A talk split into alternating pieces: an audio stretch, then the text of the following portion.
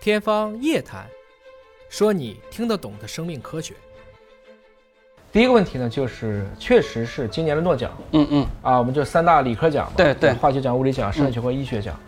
八个获奖者，嗯，啊，六个美国人，对可以看得到这一点。对但问题是，这六个美国人里面，基本都是移民，对对对要不是东欧的移民，对要不是苏联的移民对，嗯要不是可能早一点的欧洲的这个，可能也就这一百年大家移过来的。对所以其实全世界每一年公费培养的博士就这么多。对对如果美国永远掐尖儿，对尽管它就三点三亿人，对但实际上它如果永远掐尖儿，那它确实它保持了一个对大国的最顶级的智力资源的一个倾斜，就是对变成一个对漏斗对啊，这个就是现象。对，这是一个问题。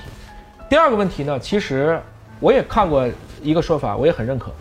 也就是说，只有那些坚信的，比如说卷积神经算法，嗯嗯，或者按照某一种算法能够创造出智能的这批人，嗯才最终促使了类似于这种 GPT 或者 AGI，对最终才能够带到实际上去。因为大家都是在特别黑的一个路径下，除非你自己给自己点灯，不然没有前面已经没有可参考的事情。嗯嗯就是说这种允许试错，并且还有这种机制来支持你往前走的这种精神，其实也是我们当下比较缺乏，的，我觉得是这是最缺乏的。这是最缺乏的。对我就说，我觉得在这个时候，功利就功利很重要。对就功利这本身是个中性词儿。嗯，对，但是如果假设我们一旦把未来，